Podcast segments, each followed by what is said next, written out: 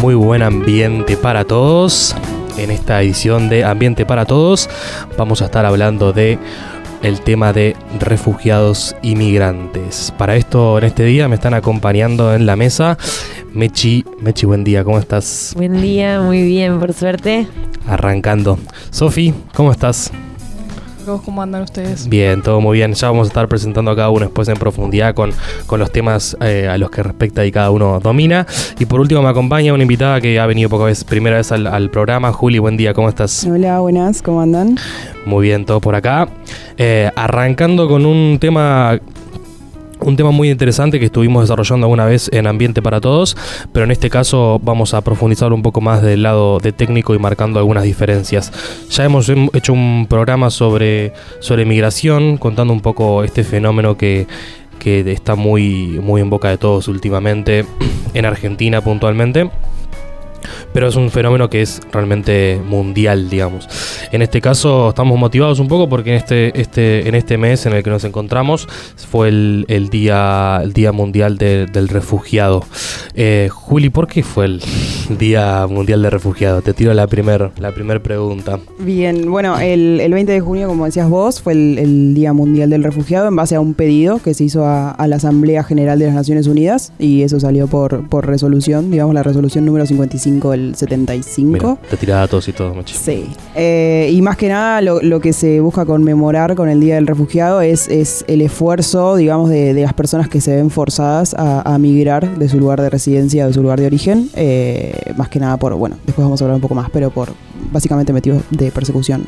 Sí, eso es, importante, ¿no? Como destacar, destacar eso y que hay una cuestión forzada, no hay una cuestión intencional de que digamos, de diferenciar al que migra por una cuestión de por ahí de mejora de oportunidades a nivel laboral y demás, o por una mejora no sé, académica, al que lo tiene que hacer forzosamente por una cuestión eh, como puede ser una cuestión de violencia, una cuestión de guerra, o otras cuestiones más que vamos a estar desarrollando.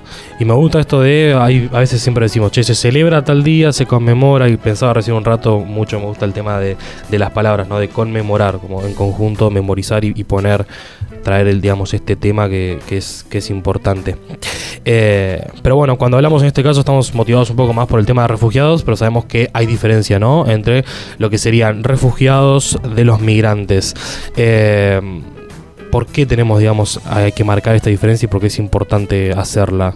Sí, eh, básicamente en realidad la diferencia tiene un marco jurídico, si bien hablamos de que eh, hay 70 millones de personas que se ven obligadas eh, a, desplazarse de sus hogares, jurídicamente tenemos una diferencia muy importante que es entre refugiados y migrantes. También existen desplazados internos. básicamente el desplazado interno se, se, diferencia de los otros dos porque se desplaza dentro del Estado, dentro de las fronteras del Estado. Y después diferenciamos refugiados y migrantes, que son eh, aquellos que tienen, una necesidad capaz más eh, humanitaria. Eh, la diferencia principal se encuentra en la protección en el régimen jurídico, porque los, refugiados están contemplados, están protegidos por la Convención de Ginebra de 1951 sobre el Estatuto de los Refugiados, que establece una definición en el artículo 1 y dice que el refugiado es toda aquella persona que por motivos de raza, religión, pensamiento político, etcétera, se ve obligado a huir eh, de su lugar de residencia habitual o de origen, buscando protección en otro estado. Eh, esa, esa, digamos, esa convención lo que hace es dar un marco jurídico de protección, establece obligaciones para los estados y obligaciones para los refugiados, eh, y les da garantías también a los refugiados de que, por ejemplo, el estado que, les da asilo no los puede devolver a cualquier lugar donde puedan correr peligro por los motivos por los que pidieron el refugio, solicitaron el asilo. Eso como régimen general internacional y después tenemos eh, los migrantes, que son aquellos quienes cruzan la frontera, eh, pero que no sienten o no pueden probar esa persecución, digamos, que está establecida en la Convención de Ginebra. Entonces quedan un poco afuera del régimen jurídico y entran como, digamos, cualquier persona que cruza la frontera y tienen que someterse a los requisitos del Estado, que eh, muchas veces son muy difíciles de lograr y son bastante como securitistas o, o que, digamos, apelan, terminan apelando a la persecución. Y Juli, esta convención de, de la firmaron, la firmó en todos los países. Argentina es firmante de esta. Argentina sí eh, ha ratificado la convención. Mm. Así que es parte, hay una gran cantidad de estados que, la han firmado. Sí hay algunos estados que, eh, digamos, son un poco más reticentes, como, como decía recién, estados con políticas más securitistas como Estados Unidos, que, que de repente, digamos, no están de acuerdo eh, o han hecho reservas a la convención diciendo que bueno, ellos no se van a obligar a garantizar ciertos derechos, Claro. eh, lo cual hace la situación un poco más complicada. Imagino también que en el contexto, ¿no? 1951, eh, motivado también un poco por la finalización de la Segunda Guerra Mundial y no sé si podemos considerar, pero hubo refugiados, digamos, dentro Exacto. de, De post hecho- ese conflicto. esa, la Segunda Guerra Mundial es la que motiva la convención y se entendía que eh, era, iba a ser algo, digamos, situacional, por eso la convención primero eh, establece que va a tener vigencia por algunos años hasta que terminara la guerra y cuando termina la guerra se dieron cuenta que, que el movimiento poblacional, digamos, eh, el de- los desplazamientos seguían existiendo, entonces que ya no era una cuestión que, que hacía la guerra solamente, sino que era, digamos, transversal a un montón de problemáticas sociales que seguían existiendo, así que tuvieron que eliminar esa cláusula de temporalidad eh, para que siga, digamos, vigente. Sí, imagino como motivado por la Segunda Guerra, pero hoy nos encontramos por ahí en a nivel cantidad, como decías vos, con más cantidad de migrantes, porque son, digamos, distintos focos en distintas partes del mundo que los que hubo en su momento, entiendo. Eh, pero bueno, como decíamos entonces, es importante marcar esta diferencia, ¿no? A nivel, a nivel protección. eh, y esto que decías recién de que no pueden probarlo, digamos. O sea, Mm. el hecho de no poder probarlo es porque ¿quién, quién va a determinar, digamos, si hay una cuestión de guerra o no? Es el país receptor en este caso. Sí, hay, hay cuestiones que están como mm, bien determinadas, digamos, sobre lo que es una- un conflicto armado o no. Y también sabemos que por el derecho humanitario, digamos, hay distintos tipos de conflictos o de situaciones de violencia generalizada que no llegan a ser una guerra Mm. eh, en términos, digamos, jurídicos. Entonces esas personas quedan en un gris. Sí, eh, hay ciertas garantías que da el Estado. eh, hablamos, por ejemplo, de- del Estado argentino y la regulación que establece que cualquier persona que llega a la frontera argentina, a cualquier tipo de frontera, digamos terrestre, marítima o por vía aérea, tiene que ser sí o sí tomado como refugiado. Se le da un formulario que lo llene donde él expresa eh, las razones por las cuales solicita el refugio y solicita tenerse a ese régimen. Y inmediatamente, dentro de las 48 horas, eh, tiene que tener una entrevista personal con un funcionario de migraciones eh, para que pueda, digamos, expresar los motivos por los cuales se siente perseguido de una manera más amena, digamos, y que no quede atenido a un simple formulario Claro. eh, como para darle más oportunidad, digamos, a esta persona. Sí, es esto de los regímenes, como cada país entiendo, tiene que tener su sistema para garantizar, digamos, el cumplimiento de estos derechos, como el derecho a la migración. Y, el otro día justamente leía que, que España, por ejemplo, o al igual que pasa en Argentina, recibe un montón de solicitudes y no llegan a dar respuesta, entonces se comprometen a dar respuestas en tres meses y por ahí pasan más y queda toda esta gente, digamos, en una situación de stand-by, como hasta que no se resuelva la solicitud, no, no está en carácter refugiado ni en carácter de... En esos casos es donde, imagino, se empiezan a crear en las afueras de las grandes ciudades y demás, tanto en Europa como en Latinoamérica, estos de- los que llaman campamentos, ¿no? Sí, estos campamentos en realidad, eh, bueno, como bien decís vos, se crearon por un motivo temporal, por estados... Son solamente 10 estados del mundo los que reciben a, a más del 90% de los refugiados. Generalmente son estados con pocos recursos, entonces es como que generalmente es a contrario del ejemplo, digamos, es el que tiene menos recursos el que Mm. más personas recibe.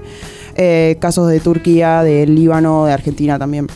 Sí, bueno, ahí también financiado a veces, muchas veces, o sea, en el caso de Turquía, por ejemplo, es financiado por, por la Unión Europea para no recibirlos en sus propios lugares. como Exacto. Financian eso y prefieren recibirlos en Turquía, eh, financiado por ellos también. Prefieren pagarle a otro estado para que, Correcto. para que los tenga entre ellos. Exacto. Em, en definitiva, el campo de refugiados es una situación de stand-by hasta que el Estado pueda procesar todas esas solicitudes y como se entiende que, que cada solicitud es personal, hay que estudiar el caso y ver que realmente entre dentro de los límites de, de la convención.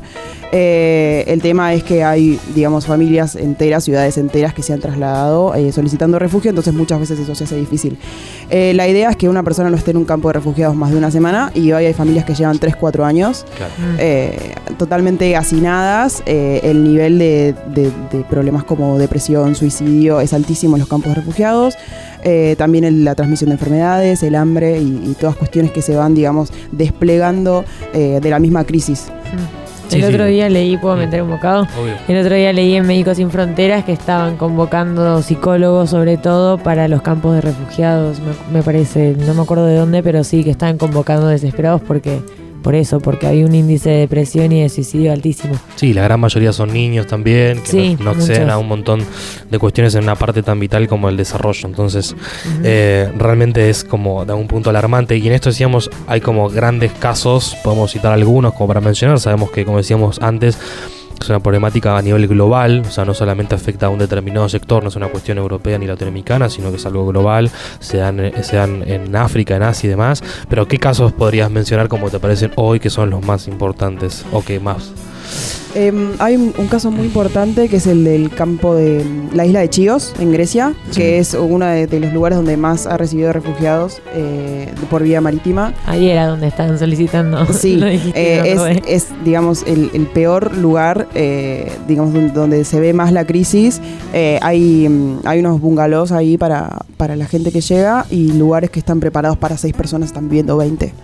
Entonces hay relatos de, llaman voluntarios todo el tiempo, hay mucha gente que va desde España o mismo desde Grecia ayudar y, y ellos suben los, los relatos a internet para que uno también se pueda involucrar y pueda, digamos, así también ayudar a distintas organizaciones que, que están trabajando y, y hablaban de, de la necesidad de mantener ocupada a la gente porque muchas veces eh, ni hablar digamos, esa es la, la llegada más fácil, que es el que puede pagar el boleto, digamos, y puede, y puede llegar en un medio más o menos seguro. Eh, lo que se sabe, sobre todo también, y esto en Latinoamérica, que, que la migración, digamos, más segura es la de la clase alta. Eh, la clase media y la clase baja generalmente, en la mayoría de los casos, utiliza las mismas eh, rutas para trasladarse que los narcotraficantes y las personas que hacen trata de personas. Entonces muchísima gente no termina llegando al lugar de destino. Mm. Eh, no se sabe qué pasa con esas personas, como que se pierden en el medio porque muchas veces no tienen papeles. Sí, como el Mediterráneo, ¿no? Que sabemos la cantidad de gente que se ha muerto intentando cruzarlo. Exacto, y hay un montón de casos de, de gente que, que tira los papeles al mar, porque también hay mucha desinformación, entonces la gente cree que, que llegando, digamos, con, con papeles de determinada nacionalidad, ponele, eh, no sean aceptados en el país de acogida. Entonces es como que terminan generando, digamos, una, una situación de, de crisis mismo entre ellos y de desesperación que lleva a, a la gente a hacer cualquier cosa por entrar. Eh, mismo pagarle, digamos, a un narcotraficante para que los traslade de una frontera a la otra o, o pasar la frontera de manera ilegal, cuando hay regímenes que, que protegen a estas personas y que obligan a los estados a que, a que, digamos, a que le den entrada. Claro, pero sí es algo que no, no está sucediendo. Y como eh, también me acordaba del caso de Venezuela, que ahora eh, podemos también comentar brevemente, pero lo que sucede es que la mayoría de la gente que llega a Venezuela es justamente la gente que puede llegar por la vía aérea, que es una vía, no no es la más económica. Entonces sabemos que quienes llegan acá, por- habrá excepciones, pero en su mayoría son gente que tiene, digamos, un acceso a un poder adquisitivo un poco mayor, distinto a los que llegan a Colombia o a Perú por vía terrestre en los caminos que, que recién mencionabas. Pero. mm, pero bueno, en esta línea, digamos, de, la, problemática como los más importantes, eh, este que contabas de Grecia, ¿qué, otro podemos, podemos, podemos mencionar así grande? Motivados también como puede ser por la guerra, como puede estar pasando en Siria, o también por cuestiones eh, climáticas. Sí, totalmente. Em, todo lo, lo que es la, la parte, digamos, em, o lo que corresponde a territorio árabe, Medio la Oriente. mayoría de los, Mm. sí, Medio Oriente los, los recibe Turquía.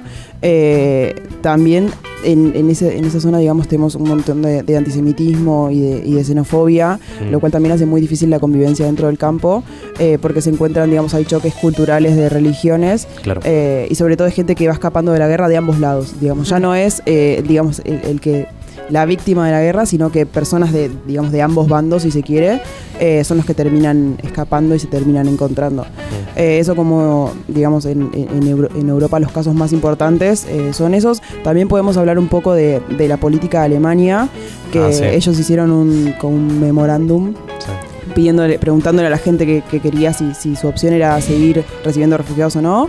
Y Sí. Sí, en el gobierno de, de Angela Merkel. Eh, y ellos decidieron que, digamos, como, como población entendían que eso afectaba sus valores culturales eh, y su identidad cultural y, entendían que como que no, no tenían, digamos, eh, ganas de seguir recibiendo refugiados ni siquiera por cuestiones humanitarias. Sí, en las afueras de Berlín son muy conocidos los, los campos que hay, en Hamburgo también, en ciudades importantes de Alemania eh, sé, que, sé que hay. Em, cambiando un poquito, digamos, yendo a otro tipo que, que nos parece importante mencionar en esto de, de los refugiados. eh, hay una nueva concepción últimamente que se viene trabajando y en esta casa en la que estamos, en Ambiente Radio, se ha trabajado mucho, que es el tema de los refugiados ambientales. Digo bien, ¿no? Sí, La- refugiados el, ambientales. el término. Em, ¿Qué implica? Porque, digamos, es algo que, o sea, a esto que venimos hablando, ¿no? Como un fenómeno que viene creci- creciendo por distintas temáticas, por una cuestión de violencia, a veces por cuestiones económicas, como recién mencionamos en Venezuela, por cuestiones políticas, le sumamos una causa más, que son las causas climáticas. Entonces, es como parece que el fenómeno, digamos, de la crisis a nivel refugiados y migraciones parece que no está disminuyendo, sino que al contrario, va creciendo porque encima se suman causas. ¿Qué podemos mencionar un poco de distinguir entre los refugiados ambientales? Bien, o sea, justamente surge de- del nombre de la denominación, digamos, el refugiado ambiental es la persona que se ve forzada a escapar de su país eh, por desastres ambientales. Quizás el caso americano más, digamos que más ha resonado es el caso de Haití, eh, donde digamos la gente a, partir de cambio climático, desastres ambientales, etcétera, etcétera, eh, no puede seguir en su lugar de residencia, tiene que escapar. Es- ese escape, digamos, es forzoso porque esa gente no puede seguir viviendo en ese lugar porque no tiene los recursos eh, para mantenerse. Eh, entonces justamente se ha creado esta nueva categoría de refugiados ambientales con la única eh, y no menor, el único problema eh, que es que no están incluidas las causas climáticas en la definición del artículo 1 de la Convención de Ginebra. Claro, la que hablábamos antes. Exacto. Y, y así como decimos que para tener la protección tiene que estar dentro de ese artículo cuando llega la solicitud, el refugiado ambiental está como en un gris porque no es un migrante, porque no, no- no es que toma la decisión buscando una, un mejor estilo de vida, sino que realmente no tiene posibilidades en el lugar en el que está residiendo o su lugar de origen. Entonces no recibe ni una protección ni la otra, digamos. Sí, también esto se ve eh, en, lo- en la categoría que mencionábamos antes de desplazados internos, ¿no? Pasa mucho en los países que por cuestiones de cambio climático y, puntualmente relacionado con la gente que vive de la agricultura y de la tierra, se termina desplazando, digamos, a las ciudades porque su fuente de trabajo en lo que era, eh, digamos, a través de la agricultura y el campo deja de tener, deja de ser viable por cuestiones de, de aumento de la temperatura, cambio climático y demás. Entonces, en este sentido, se terminan copando las ciudades por gente que viene desplazada internamente y después, cuando eso ya a veces hasta se colapsa, pasa esto de que terminan siendo eh, de alguna manera expulsados por estas, por estas Exacto. causas a, a otros países. Em, no menor en esto me parece, me parece destacar que es muy, muy eh, importante el caso de lo que sucede en África, donde tuve la, la- la oportunidad de estar, donde normalmente esto que hablamos de la agricultura es trabajado, digamos, y es un, un trabajo que está en cabeza de las mujeres, o sea, se- quienes trabajan la tierra y quienes tienen en, bajo su digamos, la, presión de tener que alimentar a, a su familia está en cabeza de las mujeres. Entonces, son las mujeres las más afectadas en esto. En África, eh, la gran mayoría de los países, la fuerza laboral de la, de la tierra es eh, ocupada por mujeres. Y el cambio climático las afecta, las afecta directamente. En el hecho de buscar agua, son infinidad la cantidad. Nosotros hemos visto con, con Fede y, y con Rosa del equipo que las niñas tienen que ir y buscar el agua arriba de la cabeza, o sea, caminando cada vez más lejos, porque justamente es, menos el acceso al agua por las cuestiones del cambio climático, y obviamente hablando de tareas que claramente no son remuneradas por nadie. Eh, entonces, en ese sentido, nos parece importante, como nos gustan los programas, darle un poco de, perspectiva de género a esto. Eh, y tengo para leer acá breve, breve cortito, ¿no? Como esto no solo pasa en África, como decimos, sino también, como decía eh, decía Juli, en Centroamérica, ¿no? Y, las mujeres son las principales afectadas por el cambio climático, pero también las que más iniciativas ponen en marcha para adaptarse a sus consecuencias. En esta línea, muchos movimientos de lucha por la justicia ambiental han sido o están siendo liderados por mujeres, a modo de ejemplo, ¿no? Y me parece importante mencionarlo. Berta Cáceres en Honduras murió por su defensa del territorio ante la construcción de una represa hidroeléctrica. Mirta Vázquez en Perú acompañó a Máxima Cunha en su lucha contra el megaproyecto minero de Conga. Eh, Wangari Maathai en Kenia fundó el movimiento Cinturón Verde que cuenta en Kenia con una red de más de 4.000 grupos y comunitarios que plantan árboles. Eh, bueno, y así infinidad. Y ahora, bueno, muy, muy nombrada últimamente eh, Greta Thunberg en Suecia, que nos recuerda en su incansable, digamos, la emergencia climática y poner el tema en agenda. Eh, nada, es un tema como más, o sea, una causa más que afecta a todo esto y que motiva a tener que, que irse a un país. Es, a mí me cuesta a veces como ponerme, es muy difícil ponerse en lugar de alguien que dice, che, te tenés que ir de tu lugar. Porque muchos nos rodeamos de gente que, no, bueno, me voy a otro lado, viajo, me voy a trabajar a otro lugar, como motivado de la total voluntad y de las ganas de, como que decíamos antes, de crecer laboralmente, de tener una experiencia distinta, eh, pero muy distinto debe ser a tener que hacerlo por una cuestión forzosa. Bien, cerrando un poco esto, porque no, se nos va agotando un poco el tiempo, no quería dejar de mencionar un poco que estuvimos eh, diciendo brevemente en la introducción de la situación en Argentina, ¿no? En Argentina, Juli, vos me, me contabas fuera del aire que tenemos una, una ley de migraciones modelo, ¿no? Sí, tenemos eh, desde 2004 en Argentina una ley que, que vale destacar que ha sido aprobada por unanimidad por ambas cámaras, eh, lo cual, digamos, en este país denota, la verdad, un ejemplo. Eh, es la ley 25871 eh, sobre el régimen de, de migrantes y refugiados. Y básicamente, bueno, esta ley ha sido aplaudida tanto en otros países de, América como en Europa. Hoy en día no ha sido superada en cuanto a protección de derechos por ninguna ley de ningún estado en el mundo. Así que es súper importante y lo que, lo que hace esta ley es eh, correrse de la perspectiva securitista de, de, muchos estados y dar una perspectiva de derechos humanos a la temática de la, migra de la migración. Entonces establece un montón de obligaciones en cabeza del Estado eh, y de garantías para estas personas, como es por ejemplo eh, lo que mencionábamos recién de la entrevista personal con el funcionario de migraciones, de la prohibición del rechazo en frontera. Eh, si bien hay muchas cuestiones que se entiende que, digamos, no tenemos que ser tan románticos, es difícil implementar, es difícil tener control sobre cuál es, qué es lo que hace el funcionario de migraciones cuando está en la frontera. Y se, se han conocido casos en la frontera argentina donde los, hay denuncias, digamos, de que los funcionarios muchas veces no dejan entrar a estas personas, eh, por más que deban hacerlo de todas formas. Así también como la, la demora, digamos, en, la, en, el procesamiento de la solicitud, pero la verdad que ideológicamente eh, es una ley modelo eh, y que, digamos, eh, ha tenido algunos problemas en su, en su reglamentación.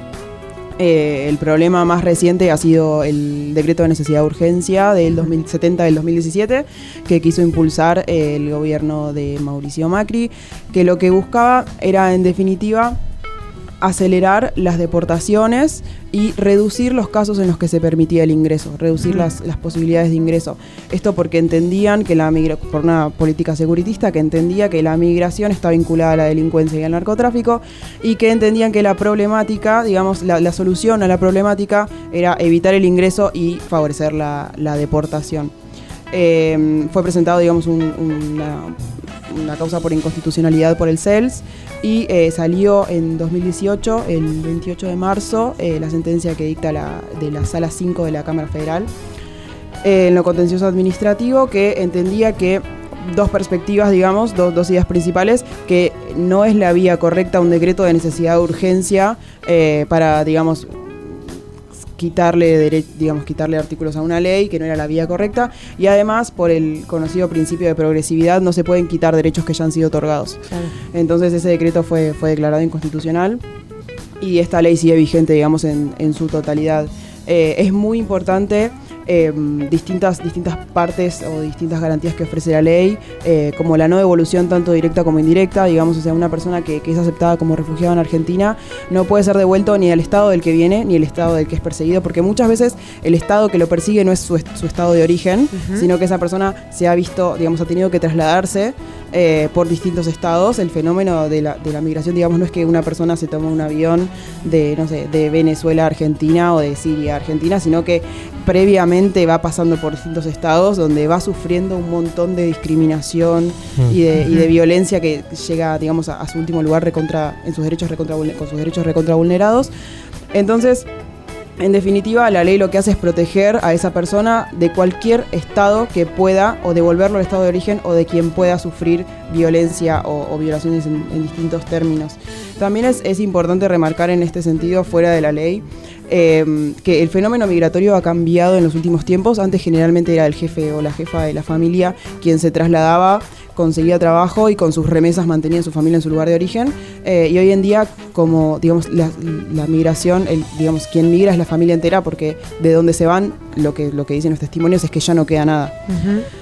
Entonces eso también es un, fenómeno a tener en cuenta, sobre todo por, por estados que no permiten eh, o, o, que violan este principio de, de, la migración en familia y que han separado, digamos, niños de, de sus padres, como el famoso caso de Estados Unidos. Eh, la, la, separación en frontera está totalmente prohibida porque viola tanto los derechos del niño eh, como todo otro derecho humano. Sí, eh, así que nada, es una problemática súper profunda para, para, seguir estudiando y que lamentablemente se entiende que, que, es un fenómeno que atañe, digamos, al ser humano por su condición de tal y que no va a terminar en lo pronto. Sí, ahí quería hacer como unas dos últimas reflexiones fi finales, por lo menos de mi parte.